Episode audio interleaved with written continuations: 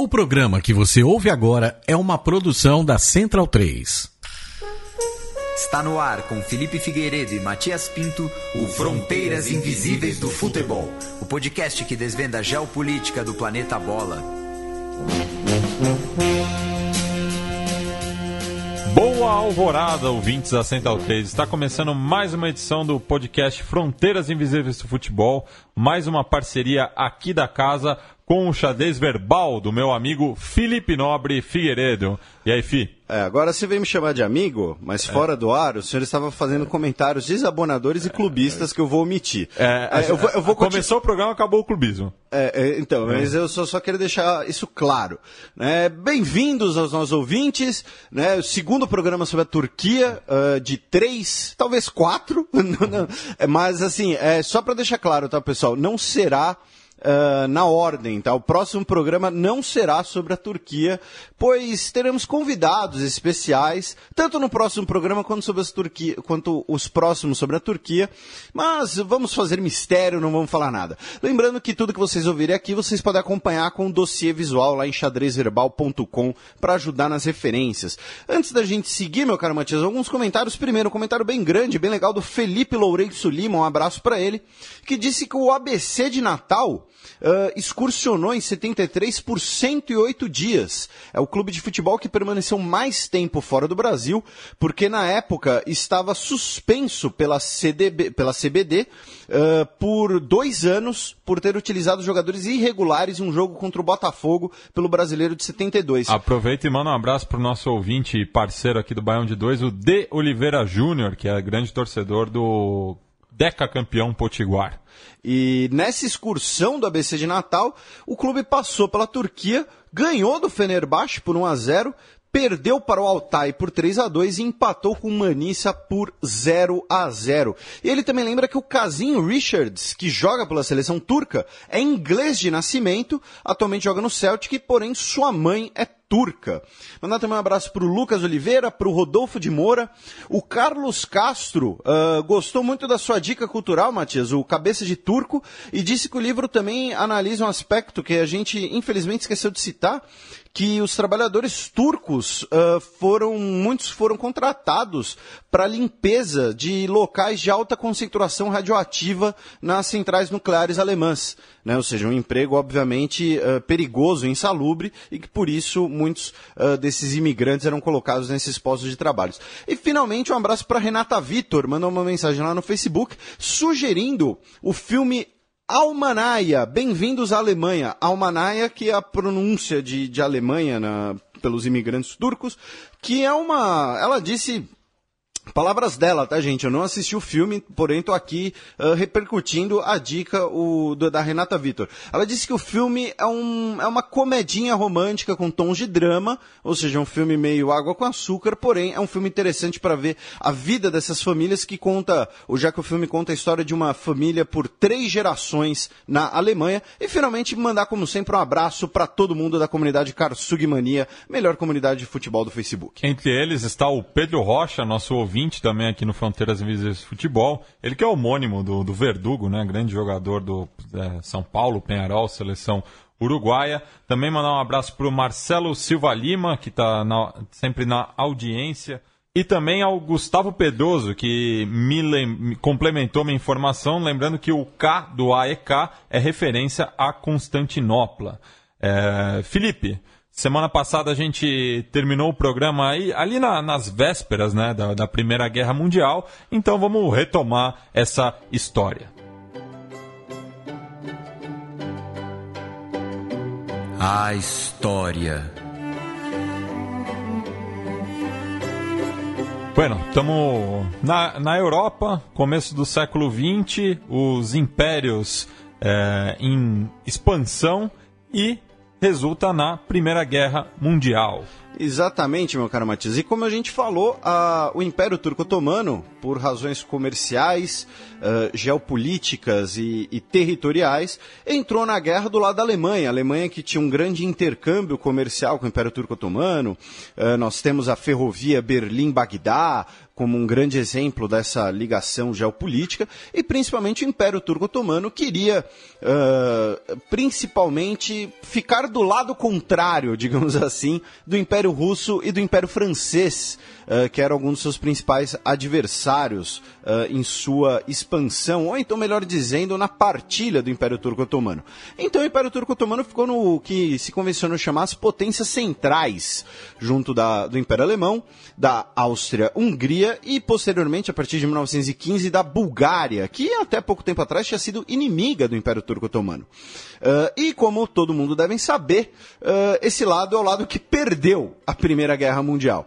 Né? Algumas das batalhas que se diz. Uh, talvez a batalha de mais destaque envolvendo o Império Turco-Otomano na Primeira Guerra Mundial seja a Batalha de Galípoli onde milhares de tropas britânicas e principalmente do Império Britânico, da Austrália e da Nova Zelândia, foram massacradas na Península de Galípoli, num plano louco do Lorde do Almirantado da época, um tal de Winston Churchill, um nome que vocês já devem ter ouvido falar, que queria uh, invadir a Alemanha, digamos assim, pela porta de trás. Ele queria tomar Constantinopla, ou Istambul, uh, subir pelos Balcãs e conseguir abrir uma nova frente contra os seus inimigos. E justamente pelo risco da operação que ele teria usado muitas tropas coloniais, por isso que esse tal de Winston Churchill não tem uma boa reputação até hoje na Austrália e na Nova Zelândia. Tem um filme muito ruim sobre isso com o Mel Gibson, é um dos primeiros filmes do Mel Gibson. Lembrar que o Mel Gibson é australiano. Exatamente, né? Mad Max é um filme australiano. Uh, porém, tá uma dica aí, caso alguém queira ver tal, mas o filme em si é ruim. É, porém, nós temos várias outras batalhas, inclusive batalhas em locais uh, sagrados, né? Como, por exemplo, nós tivemos a campanha de Jerusalém, que envolveu inclusive tropas do Império Alemão, né? Nós, temos, a gente costuma associar a luta na África, a luta no deserto, apenas a Primeira Guerra Mundial, a, a, Segunda Guerra Mundial, melhor dizendo, mas a Primeira Guerra Mundial nós também tivemos, inclusive com tropas alemãs na região. Nós tivemos duas batalhas em Gaza, que atualmente é uma das principais cidades da Palestina, uma cidade controlada pelo Hamas, tema de, de muita controvérsia.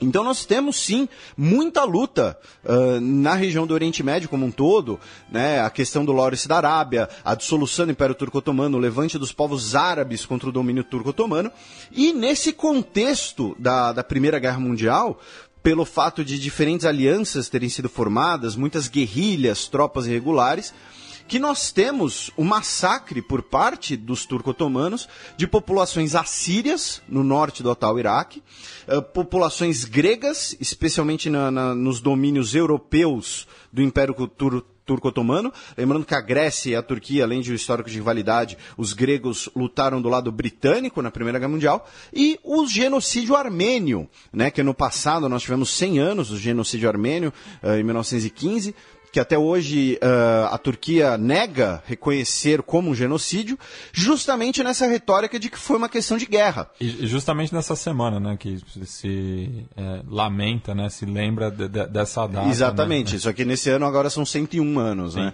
É, os armênios, no caso, eles lutavam do lado do Império Russo, tanto que posteriormente a Armênia foi uma república soviética, é, nós tínhamos uma série de guerrilhas, então a, a justificativa turca para o genocídio, que foi um genocídio, nós tivemos deslocamento forçado, tivemos execuções sumárias, enfim, tudo isso é bem documentado, é bem narrado, e nós já abordamos e vamos abordar mais ainda no Xadrez Herbal, no outro podcast, uh, que, que nós tivemos genocídio armênio nesse contexto da Primeira Guerra Mundial. E após a Primeira Guerra Mundial, com a derrota do Império Turco-Otomano, ele foi esfacelado e principalmente dividido. Né? Nós tivemos, por exemplo, a, a, o levante árabe durante a guerra, era inclusive com a promessa britânica de que seria fundada a Arábia, né? o país deles, mas isso acabou não acontecendo. Porém, nós tivemos o surgimento de diversos territórios independentes ou autônomos, ou então partilhados entre os impérios europeus. Né? O caso mais famoso é o Tratado de Sykes-Picot, que divide o Oriente Médio ali entre França e Reino Unido. Uh, se nossos ouvintes repararem, a fronteira ali entre Iraque, Síria e Arábia Saudita é uma linha reta traçada no mapa, né? como acontece em muitas dessas fronteiras determinadas em, em partilhas ou determinadas apenas por convenções políticas, sem é, obstáculos naturais determinando essa fronteira. Né? Os, se a gente olhar o mapa dos estados americanos, por exemplo, especialmente os estados desérticos ali, Nebraska, é, Nevada, Oregon, é tudo um monte de linha reta, né? Uh, então a mesma coisa acontece aqui. Então, com essa partilha do Império Otomano, esse desejo de partilha do Império Otomano, nós temos um levante turco. Né? A guerra no, no, no Oriente Médio, a guerra em relação aos turcos, ela, nós temos o armistício em, em 30 de outubro de 1918, o armistício de Mudros, só que os aliados queriam impor o Tratado de Sèvres em 1920, no agosto de 1920, que dividiria o Império Turco Otomano, uh, concedendo fatias territoriais para a Grécia, para o Reino Unido, para a França, e os turcos não aceitaram isso. Por isso que nós temos, uh, na perspectiva turca, a chamada Guerra Turca de Independência, que também é conhecida como uh, Guerra, de Liberação, Guerra de Libertação, Campanha Nacional, e que era conhecida fora da Turquia como Levante Turco, que vai durar de 1919 até 1923 que foi uh, combatida entre setores nacionalistas turcos contra essas tropas aliadas, e principalmente contra Grécia e Armênia, com apoio de Reino Unido, da Itália. Uh, esses turcos nacionalistas eram liderados especialmente pelo exército uh, e pelos, jovem turco, pelos jovens turcos, aqueles mesmos que a gente mencionou no programa anterior, que tentaram fazer, uh, executar um processo de modernização da Turquia, de laicização da Turquia, de secularização do Estado turco. E esses setores nacionalistas militares vão organizar esse levante, essa guerra de independência, na qual eles vão chamar, uh, em diversos frontes, contra os armênios, contra os franceses e contra os gregos. Até que nós teremos o Tratado de Kars, em outubro de 1921, uh, assinado entre a Turquia e a União Soviética, como representante das repúblicas soviéticas da Armênia e do Azerbaijão, que vai uh, pacificar as fronteiras orientais da Turquia, vai uh, estabelecer as fronteiras orientais da Turquia, e finalmente o Tratado de Lausanne, em 1923, com as potências ocidentais, em que a Turquia vai ter mais ou menos o tamanho que ela tem hoje. Embora se lá pelo Tratado de Sèvres, uh, em 1920, a Turquia deveria ter sido muito menor, deveria ter sido muito mais partilhada. E quem era o principal líder dessas tropas nacionalistas, dessas forças militares nacionalistas turcas? É um cara uh, que é, provavelmente já ouviram falar, o Mustafa Kemal Atatürk.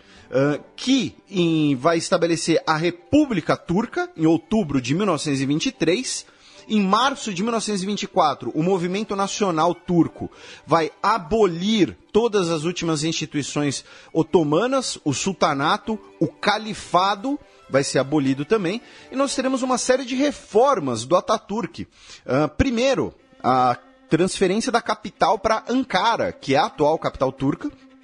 Por que Ankara? Porque Ankara era o seu quartel-general, uh, justamente por ficar ali no meio da Turquia, ou seja, conseguir articular a guerra em todas as frontes, e uma distância da herança religiosa otomana, da capital ser em Constantinopla barra Istambul. Por que eu estou falando barra Istambul? Porque vai ser na presidência do Ataturk, que vai governar a Turquia de 1923 até 1938, será em 1930 que nós teremos a mudança oficial do nome de Constantinopla para Istambul. Antes os dois nomes eram utilizados. Né? E de, também como uh, um processo de uh, turqueização das populações, dos nomes, o que vai gerar uma série de conflitos, como veremos na parte do mapa. Dentro desse processo de reforma, nós teremos reformas políticas, econômicas, uh, culturais, com o estabelecimento de um sistema de ensino centrado no Estado, um, um ensino secular, não mais um ensino religioso, é, os direitos civis concedidos em pé de igualdade para as mulheres, também direitos políticos, ou seja, uma secularização, uma modernização do Estado turco, seguindo o modelo do Estado Nacional Europeu, que era visto como o modelo triunfante especialmente após a derrota uh, do Império Turco. E o sobrenome do Ataturk, né, quando a gente fala Mustafa Kemal Ataturk, Ataturk significa pai dos turcos que é um sobrenome barra título que foi concedido a ele em 1934 pelo parlamento da Turquia e é proibido que qualquer outra pessoa tome esse nome, tome esse sobrenome. É exclusivo a ele.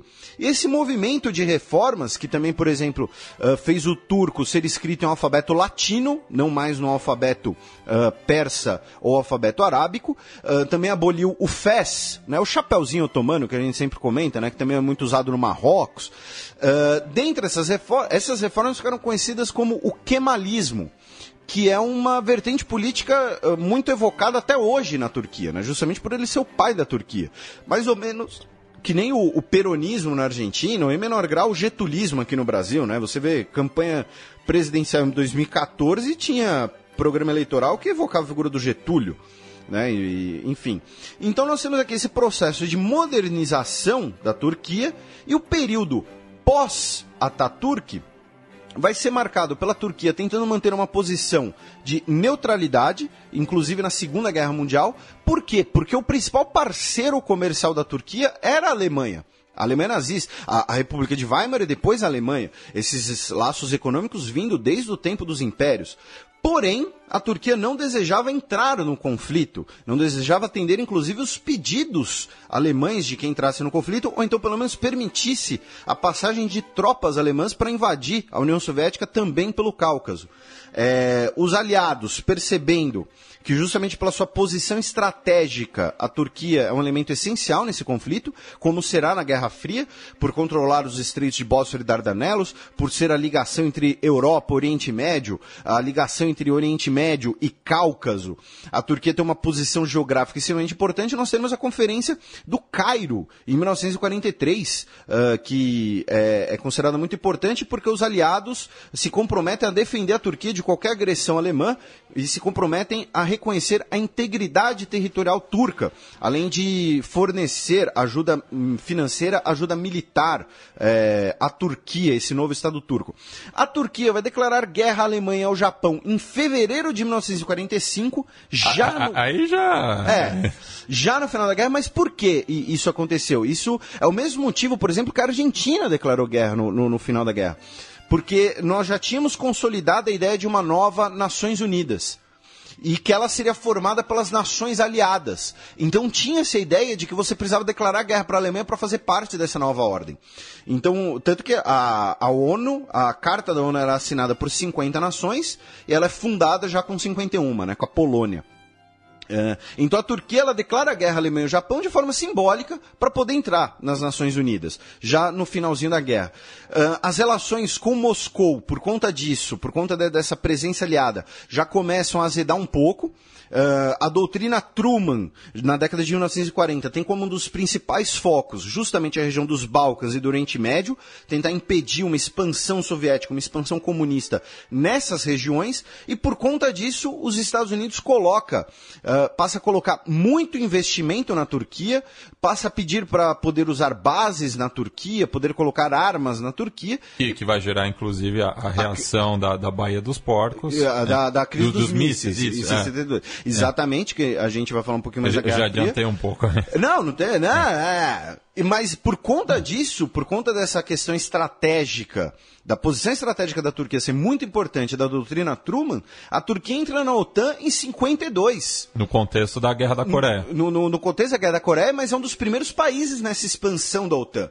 Porque ela era um dos mais importantes. E ao lado da Grécia. Exatamente. Isso, isso é um caso curioso, que é o, o, o inimigo de morte da, da Turquia, mas é, a ameaça da União Soviética fez com que, que, que, a Turquia cedesse nesse aspecto. Exatamente. E, e, e esperava-se que os dois países na OTAN também estabilizassem ali o conflito entre os dois países. O que a gente sabe que não ocorreu. É, e a gente sabe que isso não ocorreu. Mas então, em 52, nós temos como marco né, desse período, do fim do período da história, né, desse bloco, a entrada da Turquia na OTAN, que vai ser muito importante para todos os conceitos que a gente vai ver depois no mapa, como Guerra Fria e a identidade turca. Né? A Turquia querendo entrar na União Europeia, todas essas questões, mas a gente vai ver mais para frente.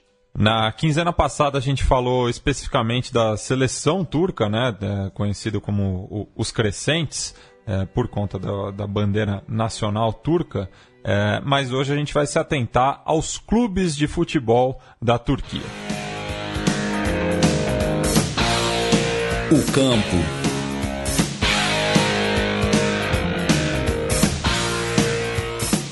Felipe, falando especificamente do, do futebol turco, é, em relação aos clubes, vem três nomes na cabeça que são as três grandes camisas é, que representam o, o futebol por lá. Besiktas, Fenerbahçe e Galatasaray. Mas é, tem mais coisa por aí. É, a gente vai falar, obviamente, bastante desses três clubes. Né? Uh, se eu monopolizei a palavra na parte da história, agora o Matias vai, vai brilhar, vai dar show, especialmente sobre seus conhecimentos sobre as, Turquia, sobre as torcidas organizadas na Turquia. Uh, que se você acha que as torcidas organizadas brasileiras são, são uh, agressivas ou muito presentes na vida pública, é que você não conhece a Turquia. Esse papo de torcida única aqui no Brasil é relativamente novo, na Turquia não. É, então, porque. E sendo que lá na Turquia dá até para dizer que tem motivo, né? É. Mas em relação aos clubes turcos, o início do futebol de clubes na Turquia uh, se dá em 1904 com a fundação da Liga de Constantinopla. Porém, caso o nosso ouvinte se lembre, é um período em que os turcos ainda não podiam praticar o futebol. Então, são quatro clubes que formam a Liga de Istambul, porém clubes fundados por franceses, britânicos e gregos, né, como o James Lafontaine e o Henry Pierce, que são os fundadores da Liga Constantinopla. E o primeiro campeão uh, turco da Liga Constantinopla é o time do HMS Imogene FC. E se vocês já viram filmes ou assistiram Titanic, né, vocês sabem que HMS, HMS, é His Majesty's Ship, navio de Sua Majestade, era um time formado por uma tripulação de marinheiros britânicos, né, que foi uh, jogar a Liga da, de, de Constantinopla porque estava na região, então foi o primeiro campeão. Se não são marinheiros, são ferroviários. É, não, é sempre isso. É, exatamente.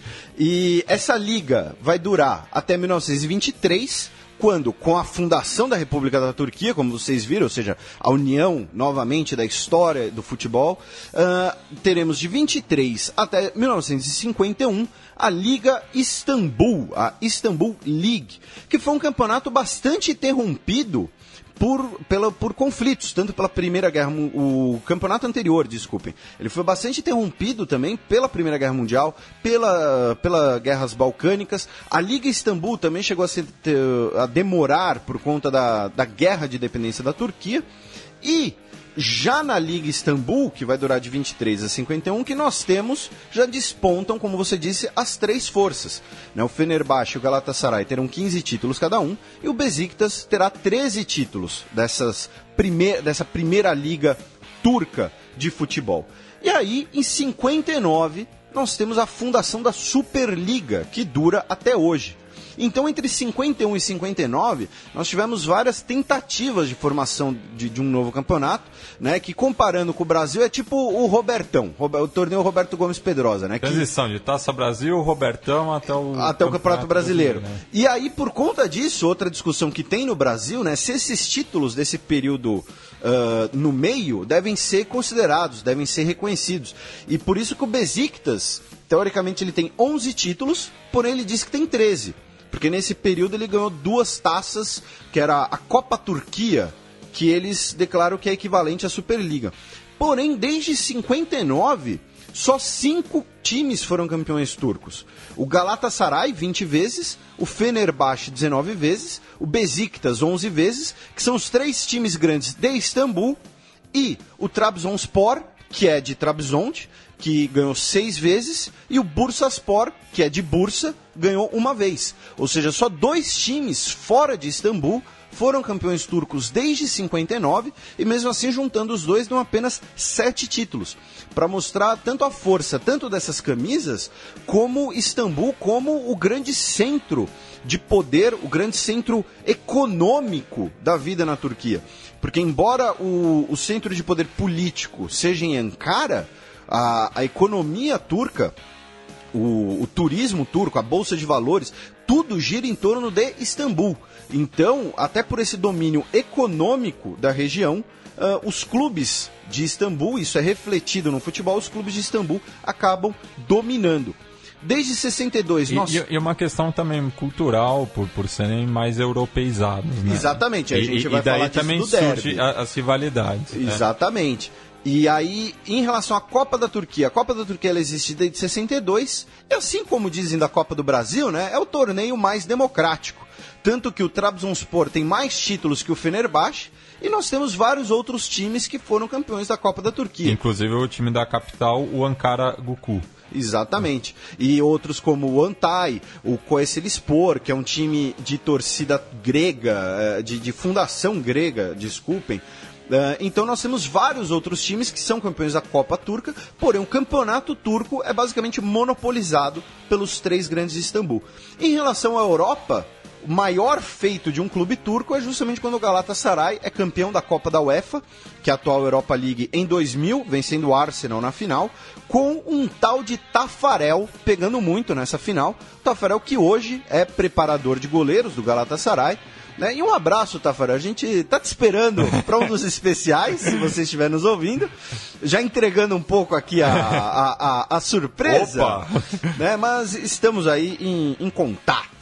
Uh, e o Galatasaray também venceu a Supercopa da Europa, né? E, é... e, você falou do Tafarel no gol, mas também tinha um tal de George Raj no meio campo. Ah, sim. Tinha, é. Não, e outro brasileiro era o Capone. Sim. Tinha o Capone, tinha o Hakan Sukur no ataque. O Hakan Sukur que é um dos maiores ídolos do Galatasaray e é o maior artilheiro da história do Campeonato e, Turco. E salvo engano, agora de cabeça tinha outro romeno também, que era o Popesco, acho, na lateral sim, direita. Sim, é. o Popesco também. É. um abraço pro nosso, o nosso amigo Rodrigo Lazaresco Madrid.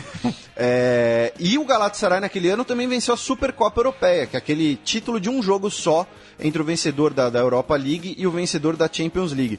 E o maior feito do Galatasaray na Champions League foi chegar na semifinal na temporada 88-89. Que o Milan ganhou. Ah, sim, o Milan do, do foi, foi o, campeão, o trio de holandeses. Sim. O Fenerbahçe chegou mais longe nas, nas, quartas de final da Champions em 2007 e 2008. Treinado pelo Zico. Treinado pelo Zico com um tal de Alex, com a 10. Uhum. Uh, um abraço para você, Alex, também. É, já, a gente está entregando muita coisa. É. Só, só, não vamos entregar o do Besiktas. É, mas o Fenerbahçe, é, por conta dessa rivalidade, dessa questão histórica, o Fenerbahçe coloca que é o primeiro time turco a ganhar um campeonato fora da Turquia.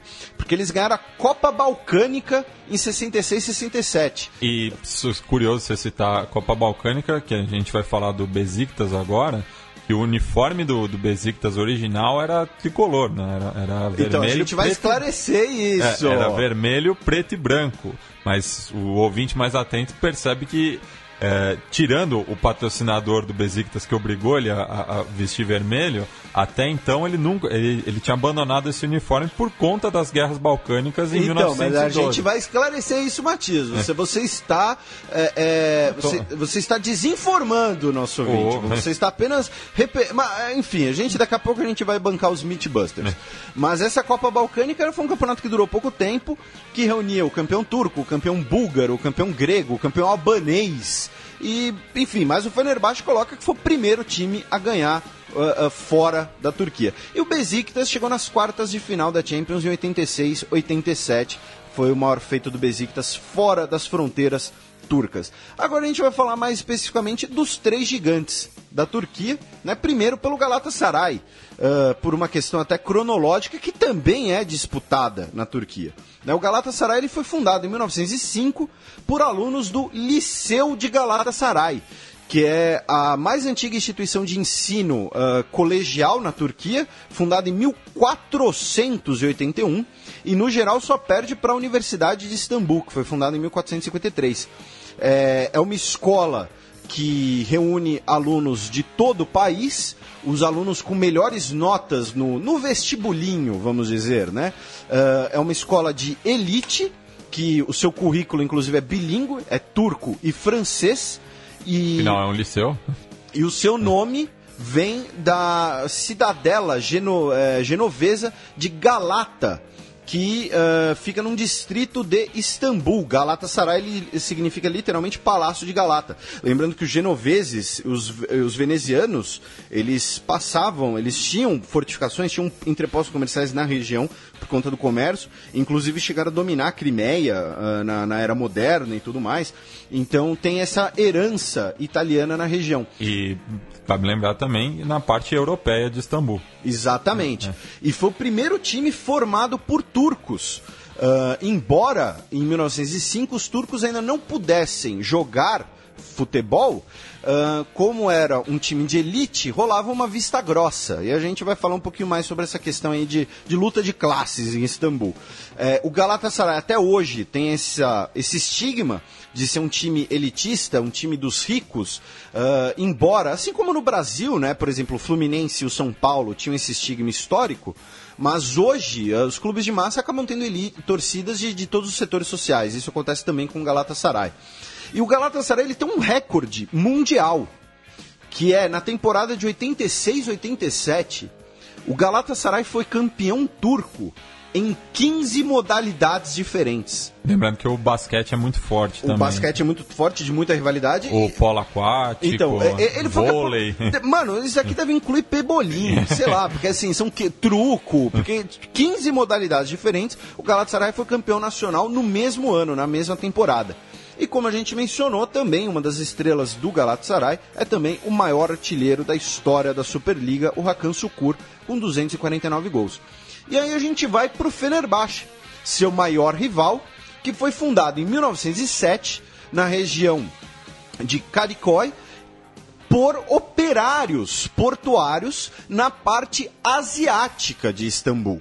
Né? Então nós temos aqui uma distância geográfica e também uma distância de classe. Né? Ele foi fundado por operários, ele foi o primeiro time a se tornar um time uh, de representatividade turca, porque justamente porque muitos operários, sindicatos se identificavam com o Fenerbahçe pelas suas origens e só que ao contrário do Galatasaray, que recebeu essas vistas grossas das autoridades, o Fenerbahçe ficou três anos na clandestinidade porque os seus jogadores uh, eles, eles eram presos, eles eram reprimidos pela polícia por jogarem o esporte proibido para os turcos. Uh, o Fenerbahçe, ele tem a camisa 12 aposentada em homenagem à sua torcida organizada, assim como vários outros clubes fazem isso, né? Aqui no Brasil, se não me engano, o Atlético Mineiro. O Atlético Mineiro aposentou a 13. 13? A camisa 13. O, o Flamengo, acho que tem a 12 aposentada também. Mas é. enfim. E desde 2012, o Fenerbahçe tem uma, uma aliança, uma boa relação, um, um convênio, digamos assim, com o Curitiba, um time brasileiro uh, por eles partilharem de um maestro, uh, ídolo, capitão, craque, artilheiro, o, o, Alex. E só, só falando o nome das torcidas, né, tanto de Fenerbahçe quanto do, do Galatasaray, depois a gente vai falar do Besiktas também, a principal torcida do Fenerbahçe chama Kill For You, é, e isso não é, é vamos dizer, não é jogo de palavra, é, acontece. E enquanto que a do Galatasaray é a Ultra Aslan, Aslan Leão, que é um do, dos símbolos do clube. E o derby, né? O, o talvez a, a, gente vai falar do Besiktas, né? Uh, por favor, torcedores do Besiktas não se ofendam, é. né? Mas o derby entre os dois clubes, né? É o Kitalar Arazi Derby, que seria o derby intercontinental, justamente por eles estarem em lados opostos do Bósforo. Né? O Fenerbahçe ganhou 144 partidas, nós temos 116 empates e o Galatasaray ganhou 122, ou seja, tem aí uma margem boa até de vantagem para o Fenerbahçe nesse derby intercontinental. E a gente vai falar de alguns episódios em relação a, a, a, esse derby, as torcidas, daqui mais para frente, como disse, o Matias vai mostrar todo o seu seu conhecimento. E finalmente o Besiktas, que foi fundado em 1903 por isso que o Besiktas diz que é o primeiro clube uh, da Turquia, uh, coloca que é o, o, o, último clube de Constantinopla, o, e o primeiro, por isso seria o primeiro de Istambul. Porém, tem uma, uma uma pegadinha nisso, já que o Besiktas ele começa a jogar futebol apenas em 1910. Né? Tanto que o nome do Besiktas era Besiktas Otto, Otomano Clube de Ginástica. Né? Reunia praticantes de diversos esportes, né? Diver, de, inclusive, principalmente luta greco-romana, né? a, a luta olímpica. É, os wrestlers. E, mas o futebol só chega no clube em 1910. Por isso nós temos essa discussão também sobre qual seria o primeiro clube uh, de Istambul. Aí a rivalidade entre Besiktas e o Galatasaray. E aí entra a questão das cores, meu caro Matias, né, que você já contou a, a lenda para os nossos ouvintes. Porém, quando nós tivemos o centésimo aniversário do Besiktas em 2003 o centenário do clube, eles fizeram uma grande pesquisa, um uma série de documentários tal, porque tinha essa história de que o, o, as cores originais do Besiktas seriam vermelho e branco e que foram trocadas para preto e branco como um luto pelos mortos na Guerra Balcânica e que eles só voltariam a usar o vermelho quando aqueles territórios fossem reconquistados. Existia esse discurso. Uh, digamos assim, nacionalista na torcida do Besiktas durante muito tempo. Só que, com análise das, das primeiras imagens e análises uh, feitas com, com tecnologia moderna, descobriu-se que desde o início era preto e branco mesmo. Até porque a impressão, a, a, a confecção em vermelho era muito cara. Tanto que nessa época, como você disse, por conta do contrato com a Vodafone, né, que inclusive o novo estádio do clube é Vodafone e tal, e as cores da Vodafone é o vermelho e branco, Aí a Vodafone pediu para voltar a usar, o vermelho na camisa deles e eles deixaram. E fez uma camisa inteira vermelha. E, e tem. Mas a, é, essa lenda ela foi muito forte nos anos 90, porque as cores do Galatasaray são grená e amarelo. E tem uma famosa rede de fast food que, que usa cores parecidas. É um fast food de origem escocesa. É, é, é o, o, o, MC Donald's. É.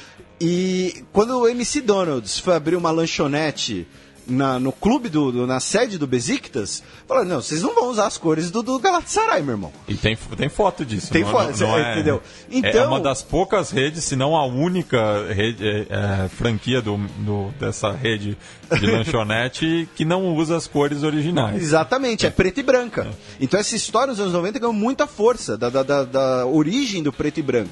Né? Mas depois descobriu-se que, que era uma lenda, era um discurso nacionalista, era um discurso que acabou se tornando verdade, mas que, e aí por isso o Besiktas voltou a usar vermelho, embora ele sempre tenha tido vermelho no seu símbolo vermelho da bandeira turca.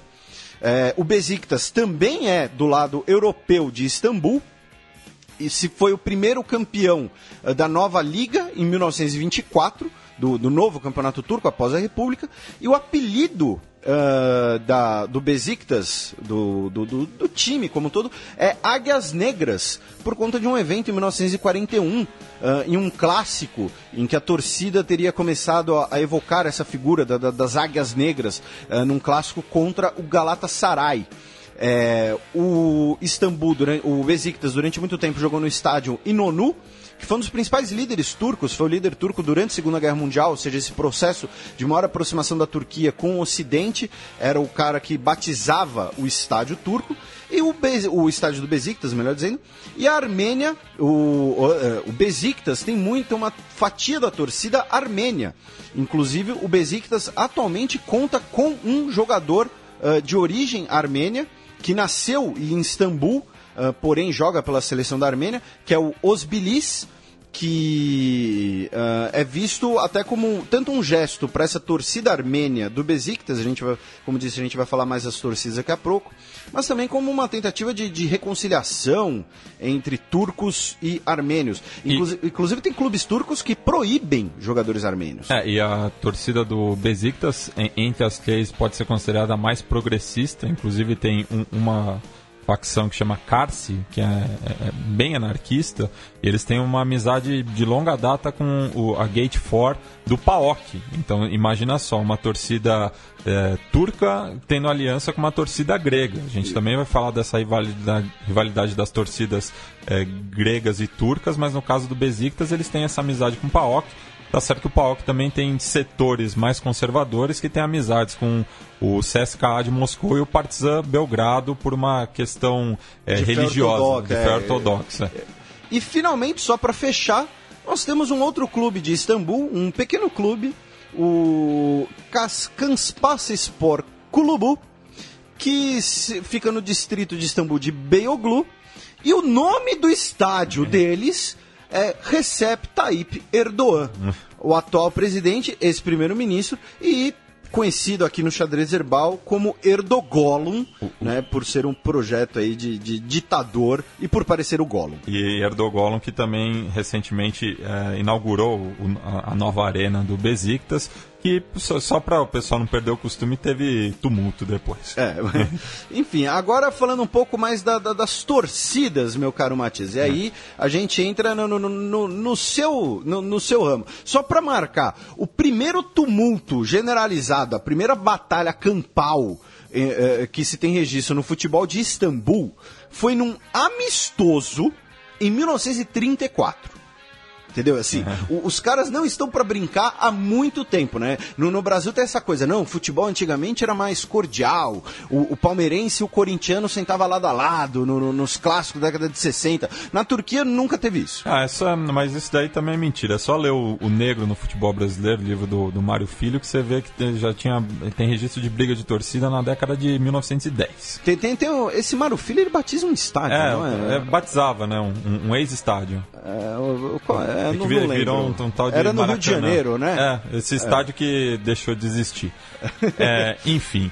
É, falando das torcidas agora, já citei o nome da, das principais é, facções de, de, de, cada um e alguns episódios é, que simbolizam também a, a, essa questão geopolítica. Eu acho que um dos principais aconteceu na véspera da partida de ida da semifinal da UEFA Cup, quando o Galatasaray saiu campeão, e enfrentou o Leeds United.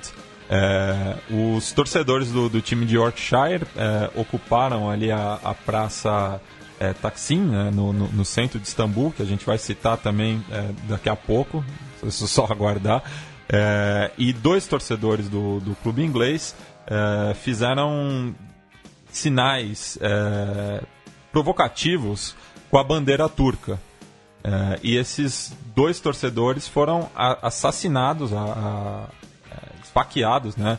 O Christopher Lotus e o Kevin Spade foram esfaqueados é, por 15 torcedores do, do Galatasaray é, e um deles, o Ali Umit Demir, foi declarado culpado por esse assassinato, inclusive virou uma grande questão diplomática, ainda mais porque a final acabou sendo com o Arsenal e teve também é, conflitos na, é, na partida única, né, que se eu não me engano foi em, em Copenhague.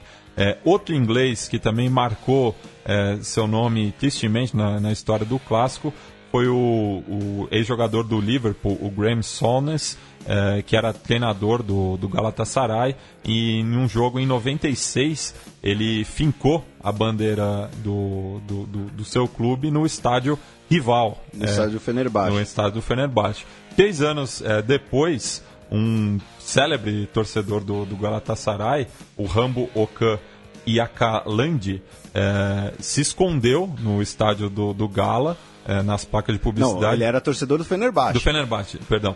Ele se escondeu na, nas placas de publicidade é, antes do jogo e antes do apito inicial ele invadiu o campo com uma bandeira do Fenerbahçe e um facão, é, mostrando para que ele veio. É, e o, o, apelido do torcedor era Rambo. Era Rambo. É, falando também né, dessa rivalidade entre turcos e gregos, numa partida pela Copa UEFA de 2002 entre o Fenerbahçe e o Panathinaikos, a torcida do Fener levou um bandeirão gigantesco é, com a imagem do Mehmed II, conhecido como o Conquistador, afinal foi ele que conquistou é, é, Constantinopla, Constantinopla, como falando no programa anterior, e com, com os dizeres Istambul since é, 1453. 1453. É, né? Lembrando que, teoricamente, a Constantinopla era uma cidade grega, né? o Império Bizantino, então por isso essa, essa alfinetada. E agora, falando do, do estádio é, da, da, da, Praça Taksim, inclusive o, esse é, episódio que o Felipe falou em 34 foi no, taxi, no antigo Taksim Stadium. É, em 2013, nos protestos né, é, contra o, o, governo, as três torcidas se juntaram e, inclusive, é, esse episódio pode ser acompanhado pelo documentário Istanbul United, que passou aqui no, no Cinefute e você consegue baixar ele pagando um, alguns reais é, pelo YouTube. A gente coloca o link depois para quem se interessar. É, e se você souber usar o Google, dá pra não pagar é, nenhum real também. Tem os torrents também, mas é, é, que é um filme independente, então acho que, tem, vale, a, tem que prestigiar. vale a pena prestigiar. É, pelos e, meios legais. E, e, mas isso mostra justamente a, a força das torcidas na Turquia, a força, inclusive, no sentido uh, uh, físico da coisa, né? Já que você tinha uma grande repressão policial. E, e a polícia na Turquia, ela afina para pra, as torcidas organizadas. A palavra é essa.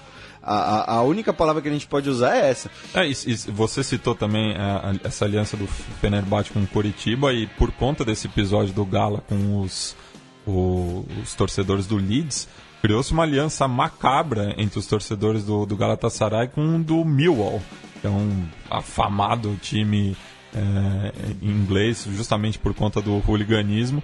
E depois do episódio eles começaram a vestir camisas do Galatasaray quando enfrentavam o, o Leeds. É, então, e, e tem a, a, questão também que você falou da, da questão de, de alianças ou então rivalidades ferrenhas com torcidas gregas e torcidas sérvias também, né? também. né? Que é outro país é, onde o hooliganismo é muito forte uh, e certamente muita gente sempre sugere para a gente falar aqui no, no, no, Fronteiras e obviamente a gente vai passar bastante pelos Balcãs e pela ex-Yugoslávia. Uh, essa questão do, do, do hooliganismo na Turquia é extremamente forte como instituição, digamos assim. É, e, e, os turcos são conhecidos em toda a Europa, os torcedores turcos, pelo uso de, de é, armas brancas, né? É, Inclusive. Uma velha faca. É, é, isso faz parte da, da cultura turca. E a, a, em relação a Besiktas, né, que a gente falou do.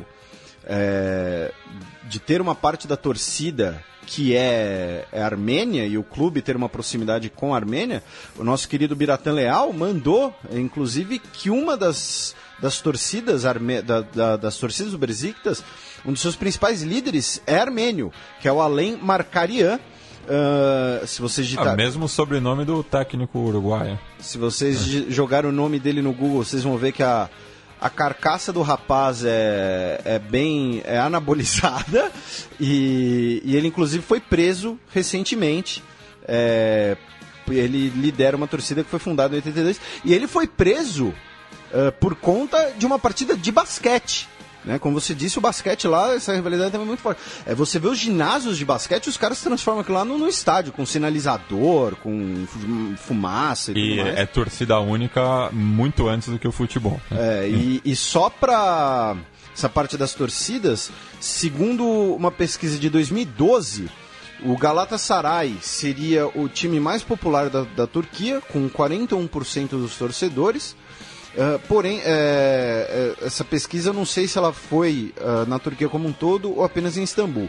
O Fenerbahçe vem em segundo com 35, o Besiktas em terceiro com 16 e o Trabzonspor com 5%. Eu estou arredondando aqui os números, tá, gente? Então, só para constar aí o tamanho da, das torcidas de, de cada clube.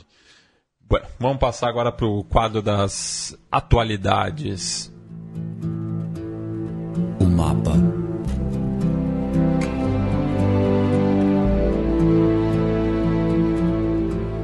Felipe, retomando, né, a gente parou aí nas portas da Guerra Fria, falar principalmente dessa da questão do Chipre, né? Exatamente, é que também é, é talvez o maior sintoma dessa rivalidade histórica entre turcos e gregos. É, a gente tem aqui falando em Turquia pós Guerra Fria, né, 52, pra, depois de 52, né, que foi o nosso marco ali no uh, no primeiro bloco. Primeiro, essa questão do Chipre. Né? O Chipre, uh, para quem não sabe, é uma ilha no Mediterrâneo, perto da Turquia, inclusive, perto do Líbano, uh, cuja população é em boa parte grega, porém também tem muitos turcos na ilha. E essas duas comunidades entraram em virtual guerra civil em 1955. Nós tivemos, inclusive, massacres étnicos, Uh, que essa situação de guerra civil durou até mais ou menos 67 com o norte do Chipre dominado pelos turcos, uma, uma virtual separação dentro da ilha. Então foi um conflito que durou aí mais de uma década interno ao Chipre. Porém, o que acontece?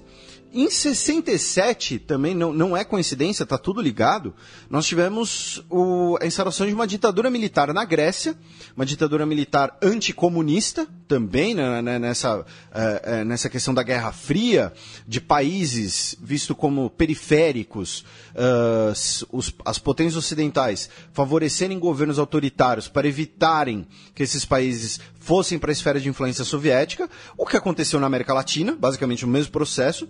Em 67, com a, a ditadura grega, nós tivemos, uh, com o fim da Guerra Civil no Chipre, que foi visto como um, um enfraquecimento do governo grego, nós tivemos o golpe na Grécia, o início da ditadura militar. Em 74, nós tivemos um golpe no Chipre, na República do Chipre, patrocinado pela ditadura militar grega, e com isso a Turquia viu, uh, viu isso como uma interferência externa grega no Chipre e falou: vocês podem interferir, a gente vai interferir interferir também. E a Turquia invadiu o Chipre e hoje a, o norte do Chipre é chamado de República turca do norte do Chipre é reconhecida apenas pela Turquia. A comunidade internacional vê como uh, território chip, cipri, cipriota. Uh, né, o gentílico do Chipre é ciprio, cipriota. Ocupado pela Turquia, essa república foi fundada em 83, após uma vitória militar turca. E essa vitória militar turca no Chipre fez a ditadura militar grega cair. Então, a ditadura militar na Grécia está diretamente ligada aos conflitos no Chipre, que por sua vez estão diretamente ligados a essa questão de identidade turca e também de uma intervenção turca. Esse conflito uh, frio entre os dois países uh, e que sempre permaneceu, sempre trocaram hostilidades. Uh, alguns anos atrás, um caça, um caça grego foi abatido por um caça turco e depois teve a uh, digamos assim, o troco, uh, e obviamente eles nunca uh, arriscam uma guerra completa. A gente já mencionou isso várias vezes no xadrez herbal por conta da crise na Grécia. A Grécia tem um orçamento militar completamente desproporcional, justamente por essas, ah, essas tensões de fronteira com basicamente todos os vizinhos, mas especialmente a Turquia, que também tem um orçamento militar absurdo, também tem grandes forças militares. Então essa questão do Chipre, ela é muito importante para a gente entender a, a, Turquia e a Grécia durante o período da Guerra Fria.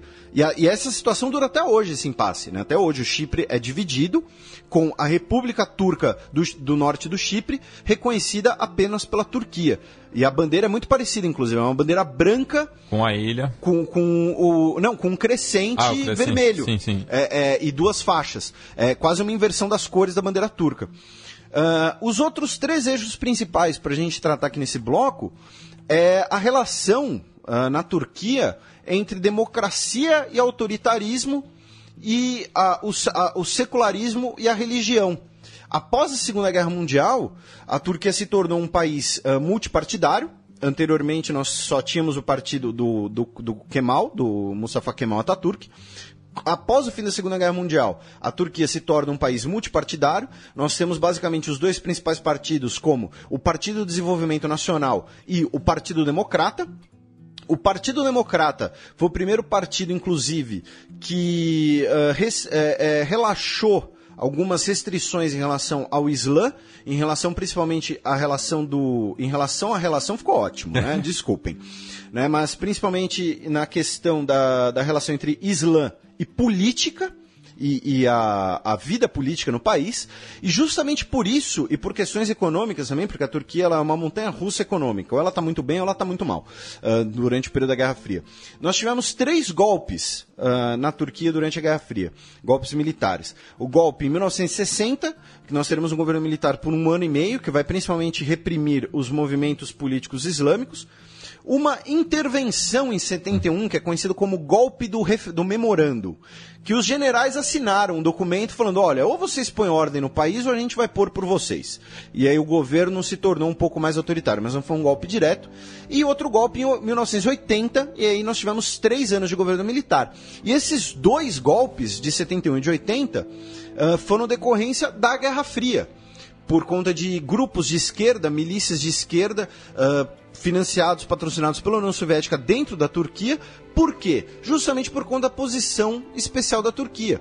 E como você disse da questão dos mísseis, a Turquia, por controlar ali os estreitos e, e ser vizinha da União Soviética, Uh, os Estados Unidos colocou mísseis nucleares na Turquia na década de 19, no final da década de 1950, porque os mísseis ainda não tinham um alcance muito grande, então você colocá-los mais perto do seu alvo era melhor, e principalmente porque você diminuía o tempo de reação do seu alvo. Então, uh, com mísseis na Turquia, as potências ocidentais conseguiram atingir as principais bases navais soviéticas na Crimeia em questão de minutos. E aí, como troco, como reação, a União Soviética botou mísseis numa ilhota ali no Caribe, do lado dos Estados Unidos. E aí nós tivemos a crise dos mísseis de Cuba em 62. Né? Mas isso, é, a, a, os mísseis soviéticos em Cuba foram uma reação aos mísseis americanos na Turquia. Tanto que o acordo secreto posterior foi, olha, vocês, a gente tira os mísseis de Cuba, mas vocês também vão tirar da Turquia. E, e foi e, o que aconteceu. E só adiantando para um, um próximo episódio de Fronteiras Invisíveis do Futebol, a Revolução Cubana ela não era alinhada com a União Soviética desde o seu começo. Exatamente. Isso foi uma questão de sobrevivência da, da, do, do, movimento revolucionário. Exatamente, ela se torna. É, é tanto que, para os nossos ouvintes que, por exemplo, que prestam concurso do Itamaraty, tem uma pegadinha clássica na prova, que é marcar certo ou errado. A Revolução Cubana de 59 foi de caráter socialista. Tá errado, porque ela tinha um caráter nacionalista e anti-imperialista. Ela se torna socialista porque os Estados Unidos uh, não aceitam negociar a, a nacionalização das empresas americanas uh, na, uh, em Cuba.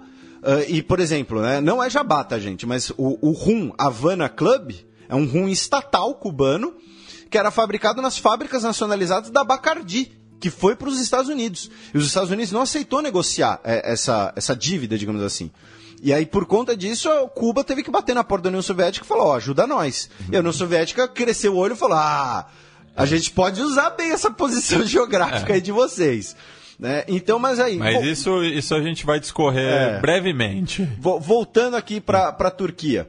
A Turquia, em 82, passa pelo seu último processo constitucional, a Constituição que dura até hoje, estabelecendo a Turquia como uma república parlamentarista, e que, inclusive, em 93, elegeu como primeira ministra, se vocês notaram o artigo, a Tansu Siller, que foi primeira-ministra de 93 a 96, uh, a, até agora a única mulher a liderar a Turquia, porém, caso de uma mulher eleita democraticamente em um país de maioria islâmica. Né? Muito antes, por exemplo, do Brasil eleger a Dilma, ou os Estados Unidos ainda não elegeu nenhuma mulher, uh, o Reino. Não, então é, tô, já estou me confundindo aqui, estou extrapolando. Uhum. Né? Mas nós temos esse caso, e a relação entre uh, o Estado e a religião é delicada até hoje, tanto que o autoritarismo do Erdogan é sob a justificativa de combater o avanço do, do islamismo. Né? O seu principal opositor, inclusive, é um clérigo.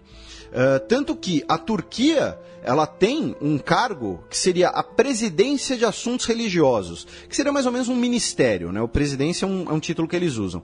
Uh, conhecido como Divanet, que busca discutir a secularidade, discutir e preservar a secularidade do Estado turco, que, segundo alguns movimentos islâmicos, é secular até demais. Né? Então esse é o segundo eixo aqui do nosso papo. O terceiro, para quem ouve o xadrez herbal, uh, conhece bem também esse assunto, é em relação à questão dos curdos.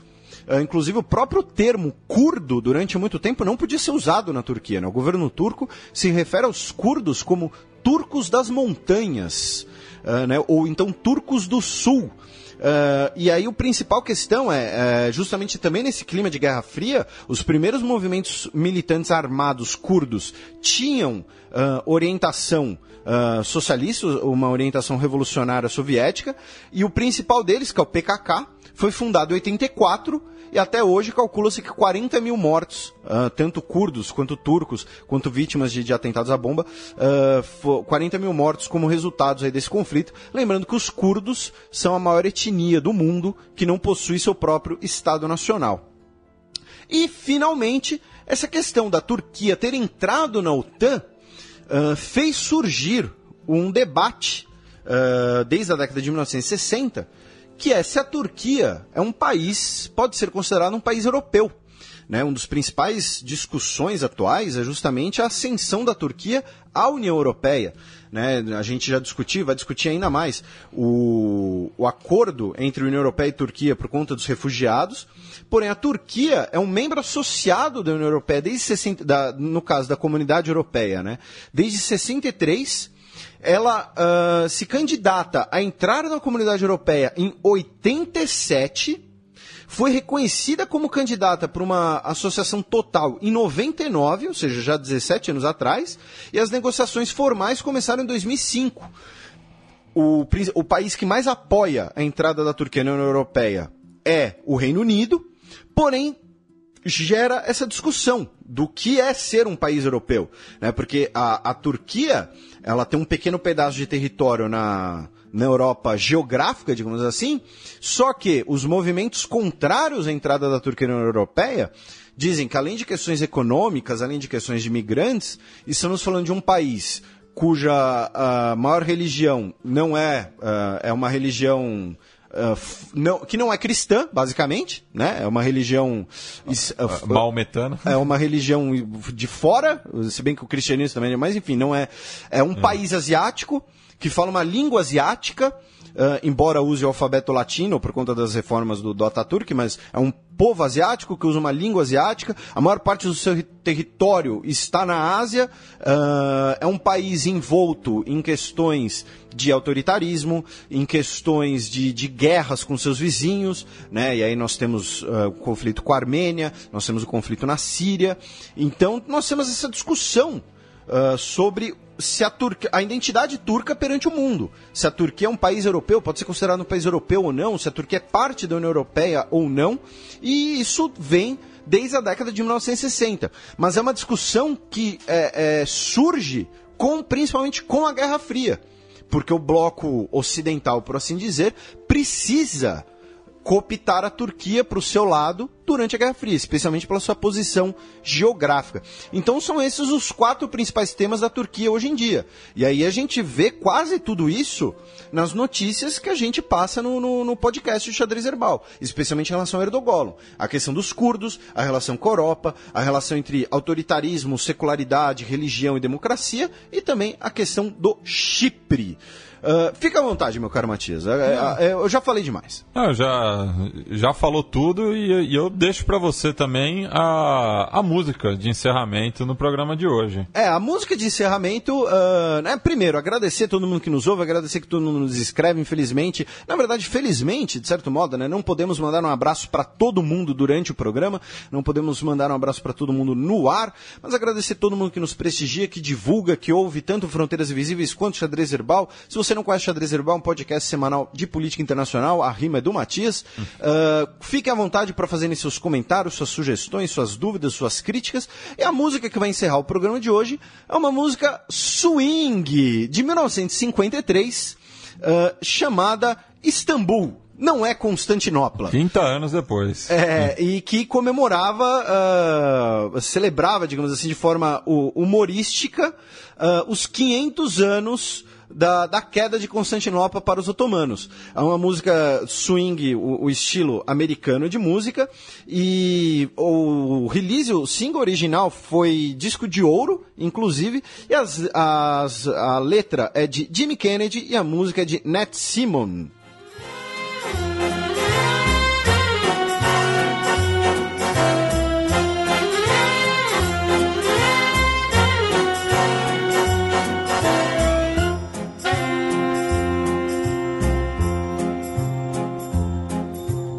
Istanbul was Constantinople, now it's Istanbul, not Constantinople. Been a long time gone, though Constantinople still is Turkish delight on a moonlit night.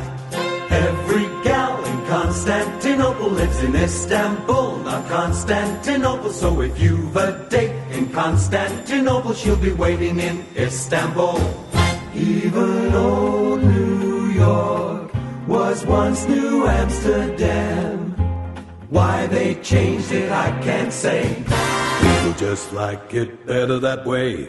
Take me back to Constantinople. No, you can't go back to Constantinople. Now it's Istanbul, not Constantinople. Why did Constantinople get the works? That's nobody's business but the Turks.